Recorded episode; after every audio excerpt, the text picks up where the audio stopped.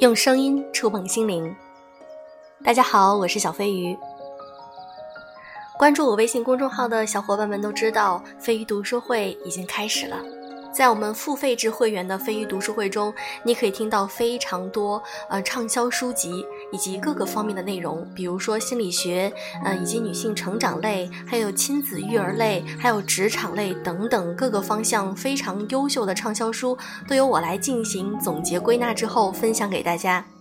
如果你没有整段的时间来进行阅读的话，可以来参加我的飞鱼读书会。在这里，我们可以建群，和大家一起来分享很多日常中非常优质的观点。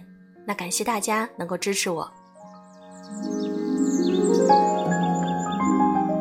今天我想和大家分享一篇来自于作者艾米亚的文章《我有愧于生活》。从这篇文章中，我们可以看到很多中年女性如今的生活状态，很有趣，希望大家能够喜欢。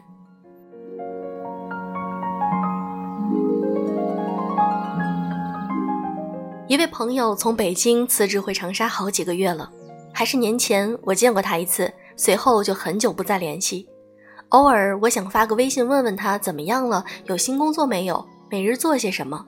但每次要把信息发送出去的时候，都有一个强烈的潜在的声音问我自己：你确定要问吗？你确定他喜欢你打听他的状态吗？或许他在这形单影只的生活里，只想静静的躲起来呢。毕竟，我的好朋友大王女士有一句名言：“人能量不够的时候，是连给朋友圈的一个赞都会吝啬的。”终于有一天，机缘巧合，我们再见面了。面前的他收拾的倒也干净清爽，还夹杂一种明天不用上班的闲散之感。靠在椅子上，一边玩着自己的戒指，一边对我说：“这几个月我什么都没干。其实有时候我有点不敢见朋友们。”我害怕沉默，我害怕无话可说，我害怕朋友们面面相觑，然后哈哈大笑。大可不必羞愧啊，怕什么嘛？只要我不尴尬，尴尬的就是别人啊。其实大家的生活都差不多。所谓的差不多，是指每天老几样都觉得不值一提。有高三学子的妈妈说，今年的中心任务是陪读，是营养均衡，于是每天早上六点就从陪读房出门去买新鲜食材。每日给孩子两顿饭，一做就到了孩子上晚自习的时候了。于是就一杯清茶，一部电影，在七点的夜色里安稳度过这样一个夜晚，用以打发漫漫长夜。他用两顿饭安顿每日心神。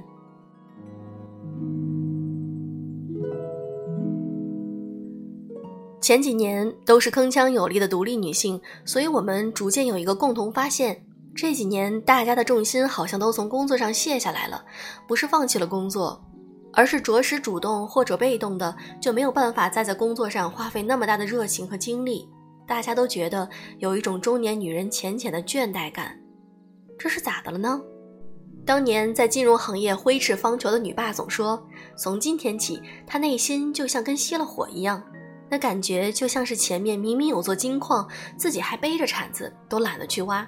这一天天的，不知道怎么了，劲头上哪儿去了？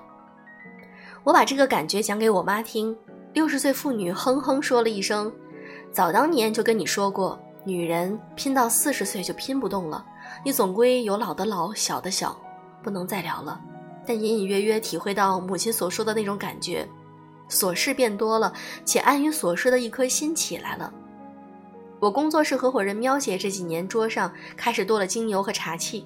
我笑她是玄学女孩，她嚷嚷：“跟谁学的？谁带我入坑的？你心里没点数吗？”话虽如此，但我内心是明白的。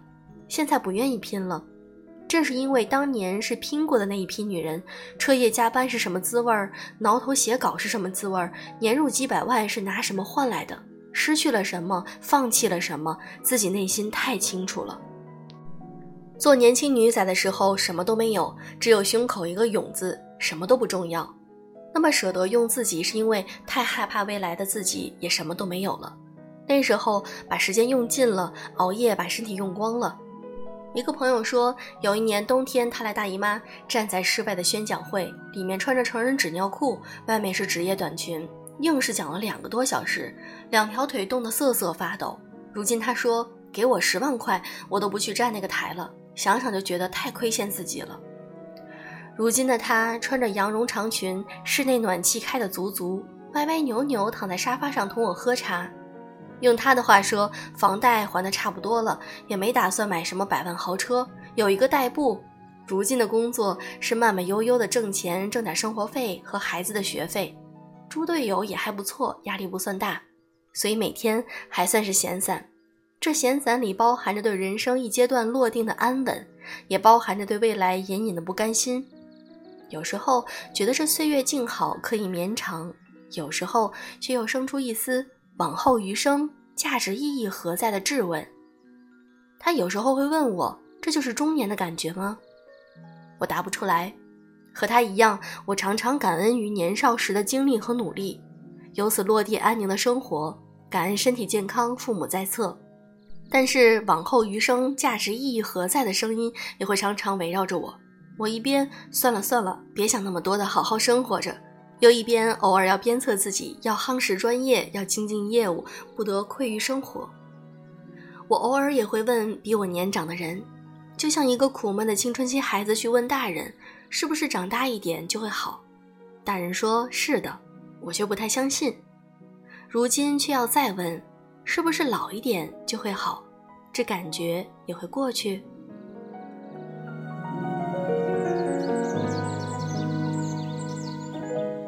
我在这早春，同诸多三十多位的大姐姐一样，一边爱着这零零碎碎关于明天要不要洗头、明天要不要去取快递、我又胖了这具象的生活。一边偶尔望着穿梭的月亮，觉得自己的生命无论走哪条路，都逐渐在尘世变得平凡渺小，而感到失落。我把这失落捡起来，化作心血来潮去做点小事儿，化作与朋友谈天时候的谈资，化作写作时候的片刻灵感，与所有人共享着心灵的恐慌。我们必须爱着这生活，或许是因为并没有什么别的可以爱。